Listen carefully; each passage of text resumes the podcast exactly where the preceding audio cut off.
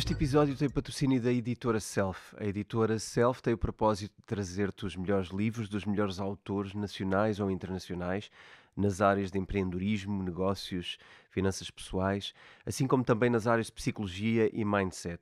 Tudo isto para que a tua vida seja mais fácil e para que possas criar o teu próprio caminho de aprendizagem ao longo da vida. Praticamente todos os livros são best-sellers internacionais e partilham entre si um mindset de nós aprendermos as técnicas que nos ajudam a lidar com os nossos desafios. Eu pessoalmente sou um ávido leitor destes livros, seja porque quero ter uma vida mais saudável ou porque quero ter umas finanças pessoais mais sólidas, uh, ou seja porque quero ser mais produtivo para aproveitar melhor o tempo da minha vida dedicando às coisas que eu mais gosto. Muito do que eu aprendi na minha vida foi através dos livros e são os livros que me ajudam constantemente a manter-me atualizado e a hum, conquistar novas aprendizagens que me permitem resolver os meus desafios de uma forma mais simples. Um, muitas pessoas perguntam-me frequentemente um, o que é que eu leio e que livros leio. Uma das formas fáceis de perceberem o que eu leio é também pesquisarem o catálogo da Self e lá encontrarão muitas das coisas que eu vos recomendaria se fizesse essa lista.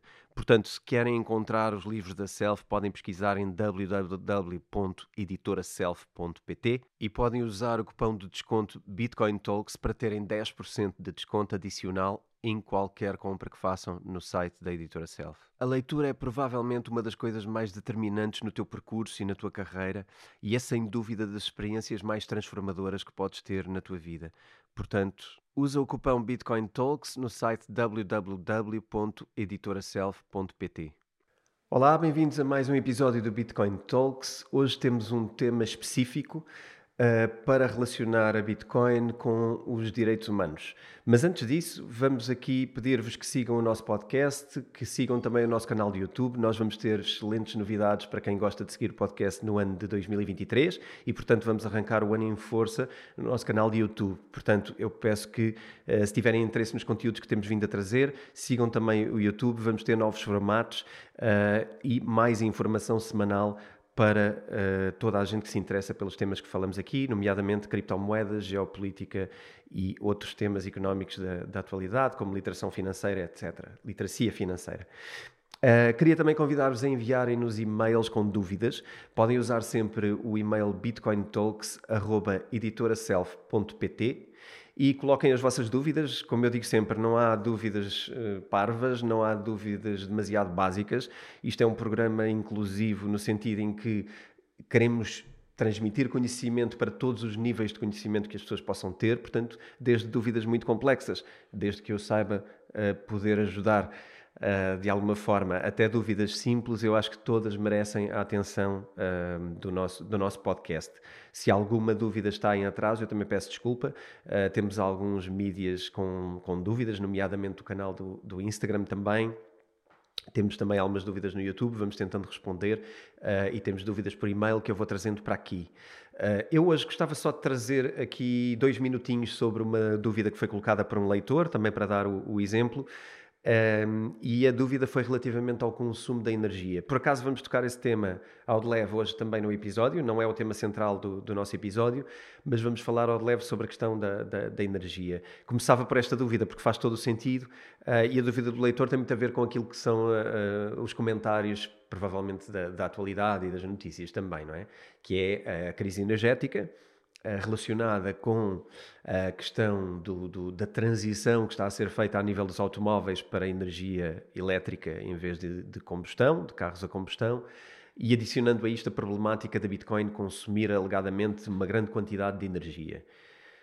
Em primeiro lugar, eu gostava de começar por dizer que de facto é, é uma realidade, a Bitcoin consome uma grande quantidade de energia, é uma blockchain espalhada pelo mundo inteiro, é, é feita sobre o conceito de Proof of Work e, portanto, estamos a falar de, de máquinas um, de, de, computadores, embora não sejam exatamente computadores, mas são, são hardware que processa algoritmos e que, para o fazer, gasta quantidades de energia significativas. Um, também eh, não há dúvida nenhuma de que esta transição dos automóveis para a energia elétrica também vai ser uma carga uh, muito maior de consumo de energia sobre aquilo que é a produção atual. E, portanto, não há dúvida nenhuma de que estamos a carregar muito mais uh, o consumo de energia do que estaríamos a carregar, se calhar, há 15 ou 20 anos atrás. No entanto, a escassez de energia tem pouco a ver com a questão automóvel em si e a escassez de energia tem muito pouco a ver com a Bitcoin, não é? A questão energética tem muito a ver com, os nossos, com as nossas escolhas de vida, com os nossos hábitos, com a forma como nós estamos a evoluir como espécie. Uh, cada vez usamos mais energia, isto não aconteceu agora, isto aconteceu desde, desde a Revolução Industrial, tem escalado brutalmente.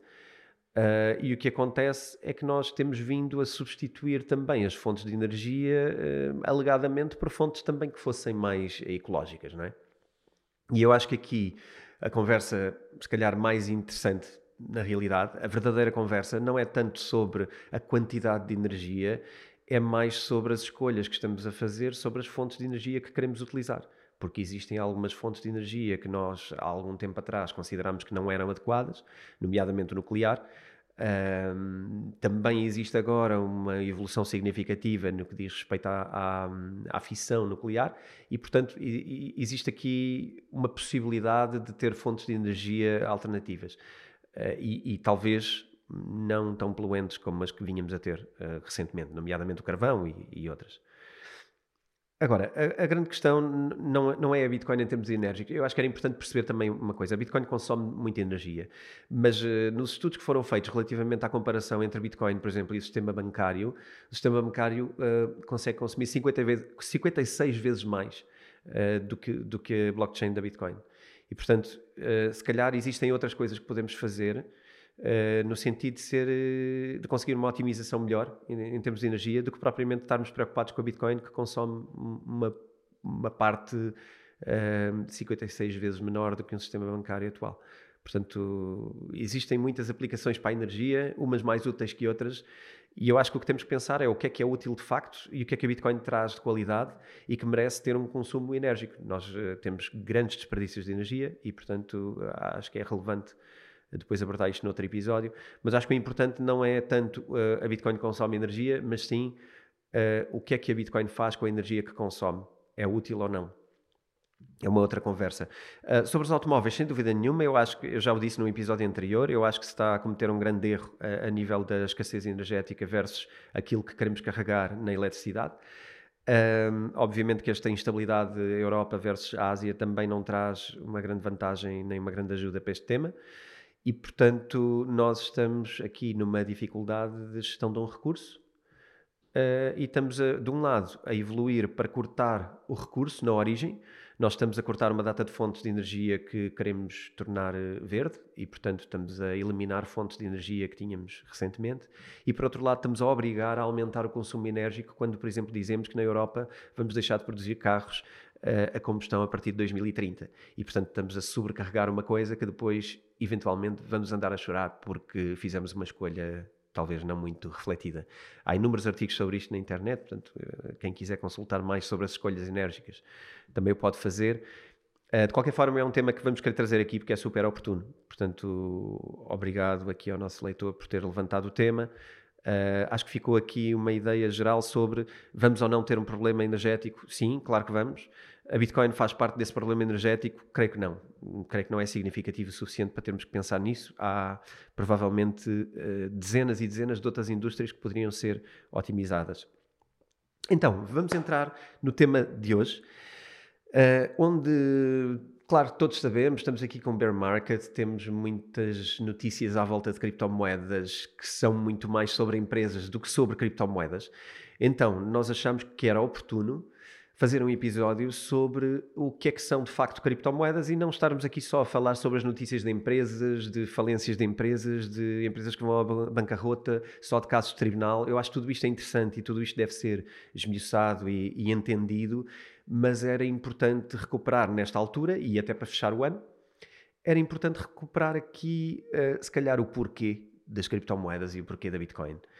Então, um, Existe uma relação engraçada entre a Bitcoin e uh, os direitos humanos, nomeadamente questões que têm a ver com liberdade, privacidade e etc., que, que estão escritas numa carta uh, que, foi, que, foi, que foi, foi publicada ou foi lançada num concílio de países Uh, no, pós-guerra, no pós-Segunda Guerra Mundial, e que tem a ver com uh, uma intenção de proteger os civis, proteger os humanos, proteger as pessoas, uh, de forças que pudessem criar desequilíbrios uh, entre espécies, não digo entre espécies, mas entre raças, entre zonas geográficas, entre elites e pobres, e portanto tentar criar aqui uma, uma igualdade entre pessoas. E é muito engraçado perceber que a Bitcoin é, e esse é o tema do dia, é uma ferramenta da promoção de igualdade e da equidade entre pessoas, entre, entre povos. Então vamos tentar sustentar este, este, esta argumentação durante o episódio de hoje, nomeadamente começar por sustentar uma ideia de base. O que é que é necessário e o que é que a Bitcoin contribui? Coisas como independência, descentralização, idoneidade, resistência à censura e imutabilidade isto são características que a Bitcoin traz como, como moeda e que são diferentes de qualquer outra moeda que nós conhecemos hoje. E, portanto, a partir do dia em que percebemos que a Bitcoin traz isto, uh, percebemos que ela uh, altera algumas coisas relativamente ao dinheiro e à forma como uh, o sistema monetário tem funcionado nos últimos 70 anos. Coisas que derivam daqui. Independência de qualquer sistema ou influência. Isto é o que a Bitcoin traz em termos de dinheiro traz independência de instituições governamentais, uh, de outras instituições transgovernamentais, uh, independência de cartéis que possam dominar serviços ou nichos de forma monopolista e uh, independência de qualquer grupo de humanos que consiga apropriar-se, basicamente, de uma moeda ou de um sistema financeiro. E aqui, quando se diz um grupo de humanos, podem ser empresas, podem ser instituições, podem ser serviços, Uh, pode ser qualquer coisa que consiga dominar o sistema financeiro. Para dar uma ideia de uma coisa que aconteceu recentemente, e até dar aqui uma imagem, uh, por exemplo, uh, o sistema CEPA, por exemplo, foi, excluiu totalmente as transferências, por exemplo, da Rússia, nesta altura em que existe um conflito. O que é que isto significa? pessoas, até podemos pôr em causa que sim ou não faz sentido punir o governo uh, russo com esta medida, Uh, e isto é relativo e é uma outra conversa, mas as pessoas na Rússia deixaram de ter um serviço por causa de uma opção do seu governo e do seu líder político. E, portanto, aqui temos pessoas e civis a serem prejudicados por causa de opções políticas, eventualmente totalitárias, uh, mas na verdade são pessoas a proibirem outras pessoas de terem serviços. E tudo bem, podemos achar que é interessante ter uma consequência política nisto, por exemplo, ter o povo russo uh, revoltado contra o seu líder, mas na verdade isto é um joguete, não é? Estamos a usar pessoas, a provocar pessoas para que elas se revolucionem, dificultando as suas condições de vida, não querendo saber Uh, em que condições é que elas ficam, se passam fome, se não passam fome, se ficam com o dinheiro preso, se não ficam com o dinheiro preso, se conseguem alimentar os seus filhos, se conseguem pagar as contas. Não queremos saber disto, queremos é que eles uh, façam uma punição interna ao seu líder e o ponham em causa. E, portanto, usar isto como ferramenta política é pouco interessante para um cidadão, é muito interessante para um governo ou um Estado. Uh, o nosso interesse é pensar como cidadão, daí estamos a falar hoje sobre a Carta dos Direitos Humanos, e, portanto, parece-me muito mais interessante proteger os cidadãos e é para isso que estamos aqui uh, a falar de Bitcoin. Bitcoin é sobre isso, é sobre uma moeda que protege o cidadão e não a entidade que emite a moeda. Uma das conversas que surge muito nesta altura é exatamente a conversa da poluição, não é? E lá vamos nós falar da, da Bitcoin como poluição, vamos associar a este clima de guerra entre a Rússia e, e, a Ucrânia como, como um clima energético difícil, e lá vamos nós trazer uh, dificuldade e até tentativas de, de banir ehm, o Proof of Work. Uh, já houve uma proposta para banir o Proof of Work na Europa, por exemplo, para que isto impedisse a Bitcoin de funcionar e alegadamente por questões energéticas, como parece uma não conversa. Um, ehm, mas enfim, esta é a ponte para mais uma vez podermos perceber como é que erradas decisões políticas depois se podem escudar uh, noutras coisas, como por exemplo a Bitcoin, mas quando na verdade, se calhar, as opções políticas estão a ser erradas no que diz respeito às fontes de energia. E depois, quando vem a escassez, vamos dizer que a culpa é da Bitcoin e a culpa é, é de, destes algoritmos e do Proof of Work, e, e vamos querer culpar uh, as criptomoedas e assim banir. Uh, eu acho que todas estas conversas uh, de que Bitcoin é só para especulação e por isso temos que a proibir são só desinformadas e, bom, se calhar ainda bem que estamos aqui para, para tentar mudar esse, esse clima. Então, vamos tocar aqui sete pontos da Declaração dos Direitos Humanos uh, para mostrar onde é que a Bitcoin pode interferir sobre, sobre a parte dos direitos humanos.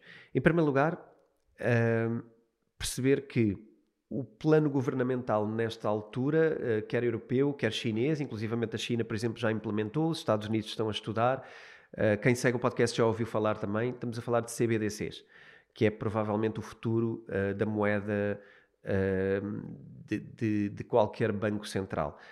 Praticamente todos os bancos centrais estão nesta altura a estudar propostas de CBDCs, portanto Central Bank Digital Currencies, o dinheiro vai passar a ser digital, muito parecido com uma stablecoin, por exemplo, mas que simplesmente é emitido por um banco central, nomeadamente o Banco Central Europeu ou uh, nos Estados Unidos pelo seu, pelo seu, pela sua entidade correspondente. Uh, a China já se adiantou e já implementou os primeiros testes. Eu falei também já no episódio da temporada passada sobre isto. Vamos dedicar tempo a isto em breve. Hoje o tema não é a China, mas sim a ideia que, que é, é a ideia subjacente uh, ao uso das CBDCs, que é basicamente uma moeda onde a entidade emissora tem um controle total sobre a sua utilização, sobre cada uso das suas transferências, sobre o seu valor uh, e, e, sobre os intervenientes e o uso da moeda que nós fazemos. Como é que isto pode ser problemático? Uh, eu vou, se calhar, numa frase, tentar simplificar uma ideia complexa.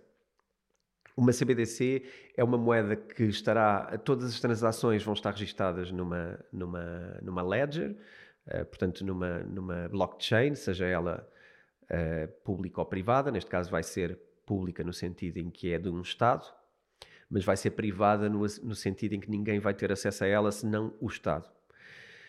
Como é que isto pode ser uh, problemático?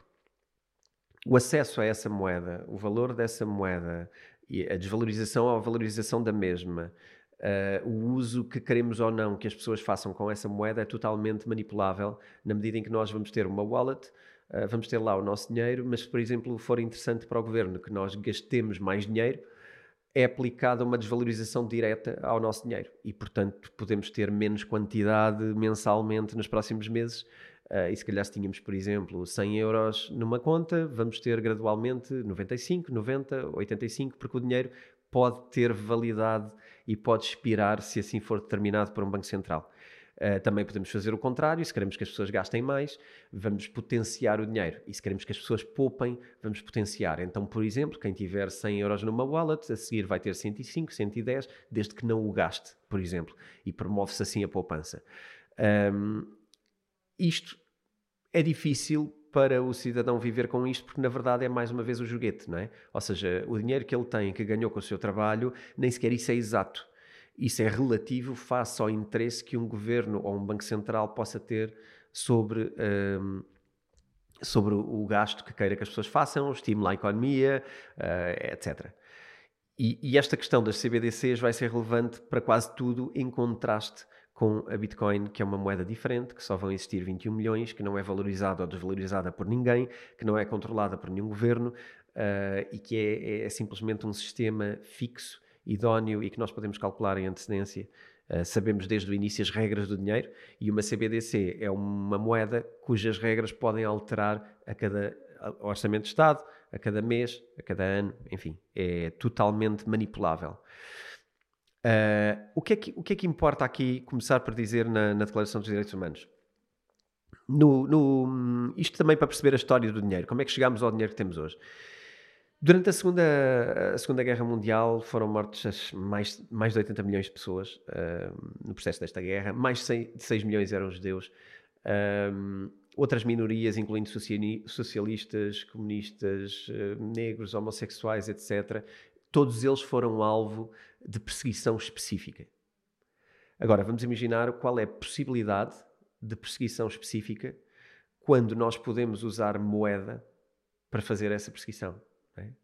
Uh, hoje e, e, nos últimos 70 anos, nós pudemos fazer isto um, criando uh, serviços secretos, criando as SS no, no caso dos nazis, criando forças que vão uh, ser basicamente infiltrados na sociedade. Por exemplo, no regime em, em Portugal uh, havia, por exemplo, a PID, não é? na altura do regime, e quem tivesse contra o regime uh, poderia ser prejudicado, preso, sei lá, agredido, não sei se executado, mas deportado garantidamente. E nós sabemos, é uma história bastante recente em Portugal do que aconteceu com pessoas que se associaram ao lado não conveniente politicamente e, portanto, qualquer pessoa associada com uma oposição ou que quisesse pôr em causa um governo totalitário era perseguida e tinha uma vida complicada. Agora imaginem que isto pode ser feito através do dinheiro, não é? E imaginem que cada transferência que essa pessoa faça uh, é escrutinada em detalhe. Por exemplo, todas as pessoas que façam contribuições financeiras para uma causa que não é conveniente para quem está no governo possam ser identificadas porque todas as transferências são feitas através de CBDCs controladas pelo Estado, certo? Então não existe privacidade no dinheiro. Todo o dinheiro que nós usamos uh, e todos os intervenientes de A para B estão identificados à partida por uh, uma entidade centralizadora. Essa identidade, se não tiver interesse naquele circuito do dinheiro, vai automa automaticamente acender um alarme e identificar aquela pessoa e isolá-la como pessoa não conveniente para o regime. ok? E quando eu falo de regime, eh, já vou tocar um bocadinho mais à frente o que é que é um regime. Nós em Portugal e na Europa vivemos uh, alguns dos poucos casos de relativo sucesso da democracia, mas é importante perceber que a maioria do mundo não vive uh, em democracia. Então, se queremos pensar num dinheiro mais global, vamos perceber primeiro o que é que é um regime democrático. Para terem uma ideia, um, o mundo divide-se em três ou quatro segmentos nesta altura, em termos de democracia. E nós temos, uh, segundo uh, o The Economist, um jornal uh, bastante popular, que tem o Democracy Index, identificou as seguintes percentagens no mundo. 37% do mundo são regimes autoritários, portanto, totalitários. 39% são democracias não funcionais. Eu já explico um bocadinho melhor o que é que isto significa. 17% são regimes híbridos, que vivem aqui numa fronteira entre democracia e não democracia. E só 6,4%. É, felizmente nós estamos numa dessas áreas, só 6,4% do mundo é que vive numa democracia que podemos questioná-la também, mas numa democracia que, que, que, de facto tem eleições que funcionam. Portanto, temos mais de metade do mundo a funcionar com democracias não funcionais e se calhar 70%, acima de 70% com regimes autoritários ou não funcionais. O que é que são estes 39%?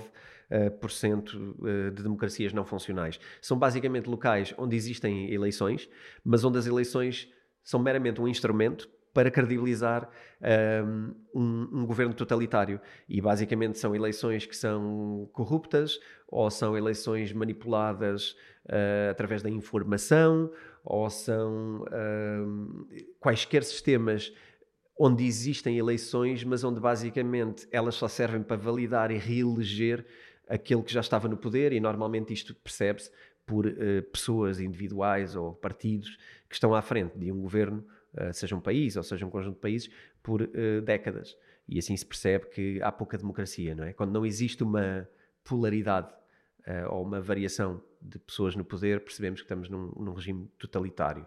É costume perceber na história que quanto mais anos eh, alguém está no poder, mais sedimenta o seu poder, mais corrupção existe. Existe aqui uma proporção exata entre governos totalitários e corrupção, nível de corrupção. Portanto, quanto mais centralizada é uma sociedade, mais corrupta se torna uh, a sua direção. Uh, e isto, obviamente, só torna as pessoas mais pobres uh, e condenadas, a, condenadas à pobreza. Uh, isto também só faz com que os ricos fiquem mais ricos e os pobres mais pobres. Uh, não é difícil perceber. Até gostava de colocar aqui, uh, podem ver neste gráfico do, do Democracy Index, que se percebe as percentagens que eu estava a falar há pouco, e depois também aqui um mapa mais detalhado, onde podemos ver as zonas do mundo do verde para o vermelho, portanto, do verde do mais democrata para o vermelho o, o, o menos democrata, e conseguimos ter aqui uma noção que eu acho que a maioria de nós vivemos num sítio privilegiado e não temos a noção de que de facto um, temos liberdade, temos, podemos usar o nosso dinheiro de forma mais livre, mas tudo aquilo que fazemos no nosso dia a dia uh, tem uma proporção direta com o nosso nível de liberdade. Então, o que é que é importante perceber? Que um governo totalitário tem uma enorme ligação com a moeda que usa para governar e que a moeda é sempre usada como ferramenta para qualquer governo autoritário ou ditador. Portanto, controle da moeda levará sempre a governos totalitários e, por consequência, ditadores. Ditadores levarão sempre a pobreza do povo, enriquecimento dos mais ricos, favorecimento das elites, porque são os únicos que podem pôr em causa o governo, e os governos fazem sempre cedências para as elites, no sentido de assim conseguirem alimentar a sua continuidade no governo. E, portanto, isto é uma questão política, mas mais do que tudo é uma questão social eh, e que determina profundamente a nossa qualidade de vida. O que é que nós pretendemos uh, fazer? O inverso disto, não é? Trazer benefícios às camadas mais baixas da sociedade e conseguir criar igualdade de oportunidade. A moeda já há 70 e qualquer coisa há anos que não tem ajudado isto. Hoje temos 2 bilhões de pessoas, portanto, um terço da humanidade não tem acesso a serviços bancários. Um, e, e, isto acontece por vários motivos. Em primeiro lugar, criámos o sistema de Bretton Woods, uh, em que no pós-guerra, na pós-segunda guerra mundial, criámos equivalência de todas as moedas ao dólar e só o dólar é que tinha equivalência ao ouro. Portanto, criou-se aqui uma centralização financeira uh, a favorecer o dólar e a ser a moeda de referência mundial. Isto não só beneficiou uh, o Império dos Estados Unidos, uh, como prejudicou todos os outros, porque ficaram subservientes relativamente ao dólar. Em 71, o dólar, por dificuldades internas, por estar a criar uma enorme inflação nos Estados Unidos, por não conseguir criar reservas de ouro suficientes para a sua moeda, decidiu uh, desanexar totalmente o dólar ao ouro e, portanto, uh, o dólar deixou de ter uh, equivalência no ouro.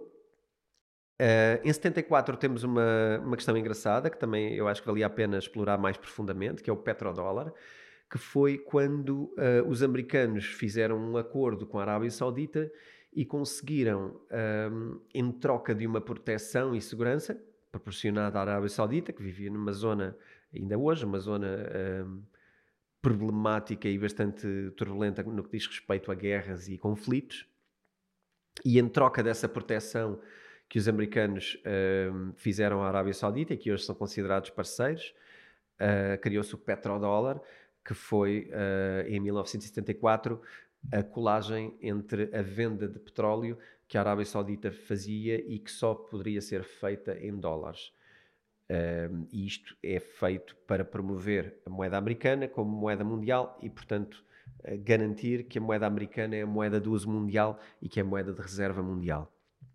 Isto beneficia os Estados Unidos uh, tremendamente e beneficia o Império Americano em todas as, as, trocas mundiais. Nós falamos mais destes temas também no, no especial Princípios, portanto, quem queira depois aprofundar isto pode ver esses episódios. Um, nós percebemos aqui a dificuldade que estas coisas causam quando vemos, por exemplo, que a Venezuela, que está cheia de crises políticas, decidiu quebrar uh, esta regra da, da venda do petróleo em petrodólares e passou a querer vender em euros também. A consequência disso é uma enorme instabilidade política interna que uh, acho parece-me claro para toda a gente que é altamente potenciada uh, pel pelos americanos no sentido de criar instabilidade em qualquer pessoa que ponha em causa a sua moeda de reserva.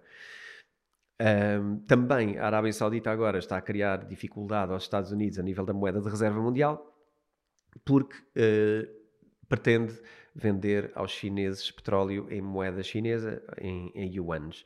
E isto põe em causa a moeda dos últimos 78 anos, que é o dólar, uh, e, e, aqui isto só acelera dois, dois segmentos. Um, uh, as CBDCs, e segundo, uma necessidade de termos uma moeda idónea relativamente à, à moeda americana. Desde, desde, desde que se criou esta moeda, americana criaram-se três ou quatro instituições que eu acho que são importantes de perceber. Uma delas, e provavelmente a mais importante, uh, não é o Banco Mundial, nem é o Fundo Monetário Internacional, mas sim o BIS, portanto, que é, que é considerado o banco dos bancos, que é o Bank for International Settlement. Este banco, basicamente, uh, ajuda a criar esta diferença que falávamos há pouco dos 2 milhões de pessoas não terem acesso a créditos. Porquê? Porque foca-se numa mensagem de proibir lavagem de dinheiro, dificultar lavagem de dinheiro, uh, então cria barreiras à entrada e ao acesso a serviços financeiros e ao crédito, e tudo isto que vai ter como consequência é que 2 bilhões de pessoas não conseguem criar contas bancárias porque vivem em países onde nem sequer existe identificação. Um, e, portanto, estas pessoas estão condenadas à pobreza, uh, não porque uh, não trabalhem, não porque não tenham recursos naturais nos seus países, uh, mas sim porque não têm acesso ao crédito, num planeta onde hoje quem não tem crédito não consegue funcionar nem criar qualquer coisa de valor. Não é? Se vivemos numa sociedade onde o crédito é tudo, pessoas sem acesso a crédito ou a serviços bancários estão excluídas da capacidade de crescer. E, portanto, excluir estas pessoas de serviços financeiros tem duas consequências. Uma, o não acesso ao crédito. Outra, uh, aliás, três. Outra, a incapacidade de poder reservar ou guardar valor de uma forma mais segura. E a terceira, que me parece importante, é potenciar os agiotas que substituem uh, as entidades de crédito e acabam por emprestar dinheiro uh, em condições bárbaras a pessoas que já, já de si são pobres, e nomeadamente era giro pesquisar aqui alguma informação e, e algumas das coisas que eu encontrei uh, permitiram perceber que, por exemplo, na Nigéria uh, há pessoas a emprestarem dinheiro a uma taxa de 45% a cada 15 dias. E, portanto, o que é que estamos a potenciar, na verdade, quando tiramos o acesso bancário a estas pessoas? Por outro lado, uh, por causa de dificultarmos o acesso bancário e criarmos circuitos financeiros nestes países, uh, acabamos a ter em países, até como a África do Sul, serviços bancários com taxas tremendamente esmagadoras para qualquer pessoa que tenha uma vida uh, normal, nomeadamente comissões bancárias que são quatro vezes superiores ou cinco vezes superiores a um país com acesso a serviços financeiros mais, mais igualitários. E, portanto, estarmos a criar esta separação entre os muito pobres, os não identificados e aqueles que não podem ter contas bancárias porque, em teoria, são logo julgados e são-lhes postas as etiquetas de que é lavagem de dinheiro, o que estamos a fazer é condená-los a continuarem nessa vida precária e nessa economia, um, economia que nós chamamos o black market. Porque, na verdade, quando não proporcionamos inclusão, estamos a manter a exclusão e estamos a manter economias paralelas, não é? E, portanto, não há aqui uma visão de alguma coisa mudar. Um ponto interessante, em complemento a isto, e eu acho que pouca gente sabe uh, deste ponto, é o colonialismo monetário. Isto é interessante na medida em que nós achamos que já não existe colonialismo, não é? As colónias, por exemplo, em África, uh, algumas, a maioria delas terminaram há décadas. Uh, aliás, Portugal terá sido dos últimos países até a, terminar as suas colónias. Os franceses de, já o teriam feito, mas é engraçado ver que em, em, em, inúmeros países africanos, em 14 países africanos mais concretamente, que afetam mais de 200 milhões de pessoas, estes países continuam a utilizar uma moeda que é indexada ao franco francês, apesar do franco francês já não existir uh, existe o euro, mas para estes países conseguirem uma equivalência ao euro, eles têm que ter esta equivalência ao franco e, portanto, as suas moedas e os seus governos são obrigados a depositar 50% do seu, das suas reservas no Tesouro uh, de França para poderem ter uma equivalência ao, ao franco e, portanto, uma equivalência ao euro. Uh, então, é engraçado perceber como é que estamos a condenar estes países à pobreza e ao mesmo tempo vestimos aqui uma pele de, de lobo e de cordeiro, não é? Porque queremos, somos muito humanitários e queremos ajudar, mas depois no sistema financeiro somos puramente colonialistas e mantemos décadas um sistema que empobrece brutalmente uh, os governos destes países. Então ficava esta reflexão só para perceber como é que o dinheiro condena países ao fracasso. Um, depois, outra coisa hum, curiosa que é quando temos um dinheiro que nos empobrece 500% ao ano, que são inflações de muitos países, aliás, por exemplo, um país como a Venezuela uh, recentemente estava com inflação de 6 mil por cento, portanto, como é que nós conseguimos viver num país uh, em que a inflação é 500, 700, 1000 por cento, mais de 1000 por cento, e ainda, e ainda vemos um governo que usa uh, ferramentas para monopolizar a economia e que basicamente o que faz é subsidiar os pobres uh, de alguma maneira, porque primeiro empobrecemos, não é, com esta inflação, depois subsidiamos os pobres no sentido em que os Estados uh, financiam as classes mais baixas para, em troca disso, colherem algum, alguma energia positiva, não é? Que o Estado ajuda, que os governos ajudam. Portanto, na verdade, os governos podem manipular a moeda e trazer inflação e trazer pobreza. Por outro lado, se derem um subsídio aos mais pobres, uh, vai ficar a imagem de que esse governo totalitário, na verdade, é um salvador e que nos está, e que nos está a ajudar das dificuldades. Um, e, eu, e, isto é muito usado para colher votos e para encorajar um, a continuidade dos governos totalitários nos países mais pobres do mundo. Uh, isto sempre aliado à corrupção. Por exemplo, no Zimbábue, que, que usa exatamente este sistema, uh, enquanto isto acontece, os governos uh, perduram anos e décadas e a corrupção ajuda a que 1,5 bilhões do ouro desse país, que é um país riquíssimo em minas e em ouro, 1,5 bilhões por ano de ouro são contrabandeados por estas classes mais elitistas para países mais ricos, nomeadamente o Dubai. Um, e então temos aqui o cenário montado, não é? Através do dinheiro mantemos as pessoas pobres e depois, através da corrupção e do governo totalitário, enriquecemos mais os ricos e a nós próprios. Então, como é que uh, a Bitcoin, por exemplo, pode ser uma ajuda uh, ou uma alteração neste sentido? Eu já falo disto desde que escrevi o livro em 2018. A Bitcoin tem uma blockchain onde todas as transferências executadas até hoje uh, nessa blockchain estão registadas. Vamos imaginar um governo uh, regido por uma blockchain onde todas as transferências são públicas. Uh, será muito fácil de perceber como é que circula todo este dinheiro, desde a colheita do ouro nas minas, até à venda desse ouro, até à exportação para o Dubai, até às empresas que receberam comissões, até às pessoas que no fim dominam este sistema todo. Uh, Hoje isso não é possível. Uh, há empresas governamentais que têm parte nesta extração, há pessoas que têm comissões em tudo isto e nada disto é transparente. O que é que a Bitcoin pode trazer? Uma rede de transferências transparentes que permitisse que o povo pudesse, de alguma maneira, uh, acompanhar a gestão uh, do, do, dos recursos do seu país, do governo, portanto. Outro, outro direito, ehm, que é o artigo 12 da Carta dos Direitos Humanos e que, e que a Bitcoin uh, pode ajudar a preservar, é o direito à privacidade. Uma CBDC é uma moeda que vai trazer total vigilância financeira e total controlo. Uh, muita gente pode achar que mas só não quer controlo, e eu já ouvi isto uma vez ou outra, só não quer controlo financeiro quem tem alguma coisa a esconder. Eu não tenho nada a esconder e por isso uh, não tenho problema nenhum com, com uh, mostrar os circuitos. Isso não é bem assim, na medida em que uh, 70% do mundo vive com governos não tão bem intencionados. Eventualmente, nós podemos funcionar bem com governos democráticos e, se calhar, achamos que o nosso governo por trás uh, tem alguns sistemas de proteção que até vão funcionando relativamente.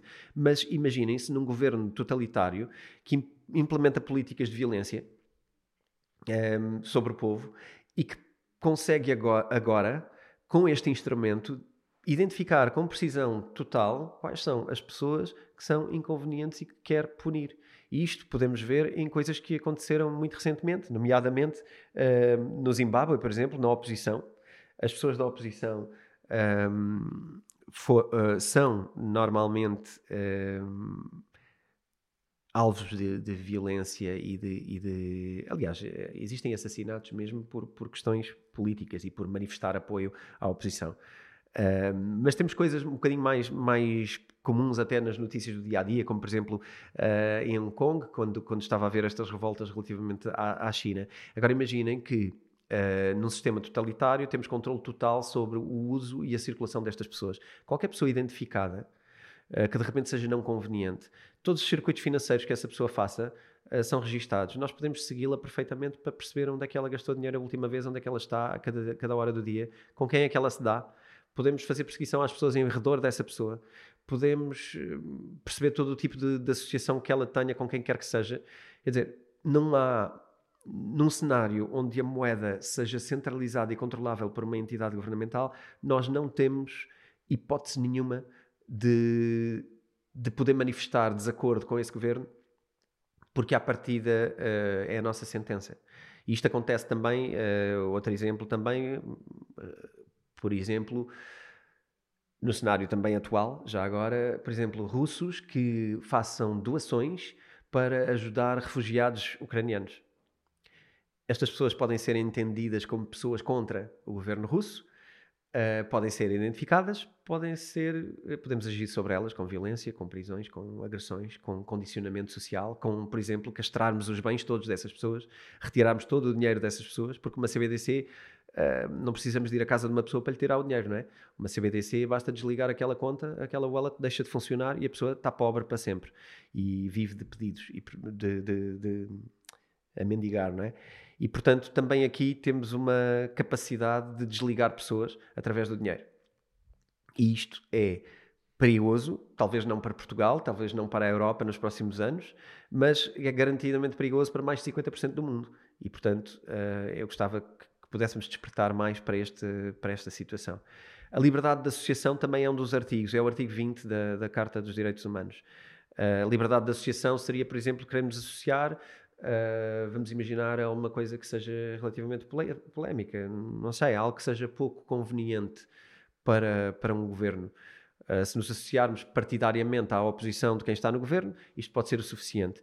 Uh, por exemplo, há um caso engraçado, e até se calhar partilhava aqui uma, uma foto de emprisionados políticos que, por usarem a cor amarela, que no Zimbábue é, é identificada como a cor da oposição, só por usar uma t-shirt amarela, este senhor da filmagem foi preso. E, portanto, se por uma t-shirt já conseguimos prender pessoas, imaginem uh, quão fácil fica uh, prender pessoas pelo, pelo, pelo uso do dinheiro para uma, para uma associação qualquer, não é? se doarmos a uma causa polémica, vamos ser bloqueados e podemos ser desligados financeiramente. Uh, o artigo 2 da discriminação toca um bocado a mesma coisa, não é? É discriminar pessoas financeiramente uh, por opções que possam ter. Opções, sei lá, até opções hoje uh, de qualquer espécie que possam pôr em causa a política governamental relativamente a esse tema.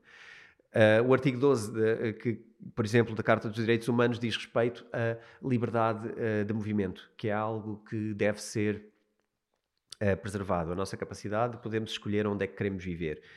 Uh, um país que, por exemplo, não permita que nós tiremos riqueza do país, uh, que levemos o fruto do nosso trabalho connosco. E, por exemplo, eu trabalho num país uh, africano, no Zimbábue, e eu quero vir para a Europa. E eu não posso trazer o dinheiro porque não existe forma de tirar de lá o dinheiro e a minha moeda não é trocável por uma moeda de outro país. E, portanto, eu tenho uma escolha para fazer. Ou vivo no Zimbábue com o dinheiro que tenho, ou assumo que venho para a Europa, mas venho de mãos a abanar e que uh, não trago nada da minha riqueza comigo. E, portanto, isto é uma forma de retirar a liberdade de movimento. Isto faz com que as pessoas, não podendo sair de um país, as regras que fazemos para essas pessoas podem ser muito mais esmagadoras. Não é? Se a pessoa sabe que se sair do país vai ficar sem nada, uh, se calhar está disponível para aceitar um governo que a trata uh, bastante mal. Artigo 17. Uh, eh, o direito à propriedade privada. A partir do momento que nós temos uma CBDC, nós não temos propriedade privada financeira. A nossa wallet que tem o nosso dinheiro, a nossa conta bancária, pode ser desligada a qualquer momento. Uh, se nós hoje podemos acreditar de alguma maneira que temos um banco que não é uh, necessariamente um banco central, não é? E que, portanto, podemos transferir o dinheiro desse banco para um banco noutro país e, e isso não é assim tão fácil de desligar. A partir do momento que temos uma CBDC, esse dinheiro está ao controle total de, do governo e, portanto, no dia em que formos uh, inconvenientes, mais uma vez, uh, deixamos de ter essa propriedade privada, não é? E a propriedade privada não são só casas uh, ou carros, é também a nossa conta bancária. E, portanto, não o podemos ter. Também, já agora, para ilustrar uma coisa um bocadinho diferente e abrir um bocadinho a mente, existem 75 países que ainda limitam o direito às mulheres de poderem gerir os seus bens. Ora bem, isto é muito fácil quando temos uma CBDC que cataloga a pessoa também, não é? E de repente as mulheres, se calhar, têm um limite de transferências diferente do dos homens, têm, sei lá, ou nem sequer podem fazer transferências, precisam da autorização uh, de um homem para fazer a transferência uh, e, e criamos aqui uma situação totalitária, só fazemos perdurar a injustiça. Ao contrário da Bitcoin, relativamente a estes artigos, a Bitcoin não reconhece o sexo, não reconhece idade, não reconhece raça. Uh, isto é relevante. Raça, eu acho, também é uma questão relevante e atual. Não é? Ainda recentemente tivemos grandes questões com Black Lives Matter, temos muitos países com grandes imposições raciais. Uh, o que é que acontece? Uh, a Bitcoin, não não reconhecer isto, trata toda a gente como igual. Não é? Bitcoin é um algoritmo, não distingue pessoas. Uh, se temos o direito àquele dinheiro, temos o direito àquele dinheiro. E, portanto, acho que isso é bastante relevante. todos estes artigos comentados, e estes são os sete artigos que eu mencionava, trazem uma ideia por trás que é nós fizemos um percurso ao longo dos anos e ao longo dos impérios na história de ter centralização, descentralização, recentralização. E isto é cíclico. Nós hoje vivemos um processo, hum, este, este cenário que eu falava de democracias que não funcionam é crescente. São cada vez mais os países do mundo que vivem democracias falhadas, democracias totalitárias. Uh, estes 39% do mundo são cada vez mais, o que faz com que neste momento 70% uh, eh, cresçam a cada ano e os 6,4% reduzam a cada ano. Uh, nós estamos num processo de centralização e criarmos uma CBDC é só um aumento brutal de centralização. este instrumento é extremamente perigoso porque esta centralização só promove a desigualdade e só promove o controle perigoso de uma entidade que, que que tenham um poder demasiado grande.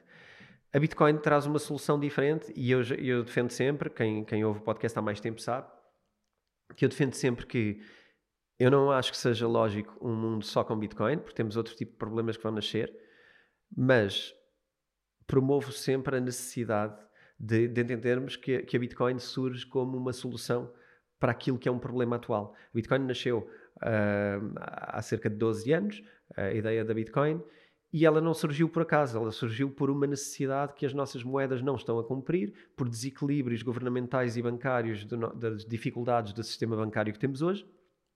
E, portanto, ela é uma ideia revolucionária, mas que vem promover a igualdade e vem proteger a pessoa, o individual, o civil, o cidadão, o povo, como quiserem chamar. É importante haver uma moeda governamental? É. Agora, Podemos viver com segurança num mundo onde só existe uma CBDC e não existe uma alternativa? Eu acredito que não. Agora, cada um faça o seu julgamento e envia-nos e-mails para o bitcointalks.editoraself.pt ponham isto em causa e eu gostava de, numa próximo episódio, trazer aqui os vossos desafios e se calhar até discutir isso com o nosso colega de podcast, o Rui Queiroz, que vai estar aqui connosco num episódio já no início do ano que vem, uh, onde se nos enviarem as vossas dúvidas, vamos poder contrastá-las com o episódio de hoje.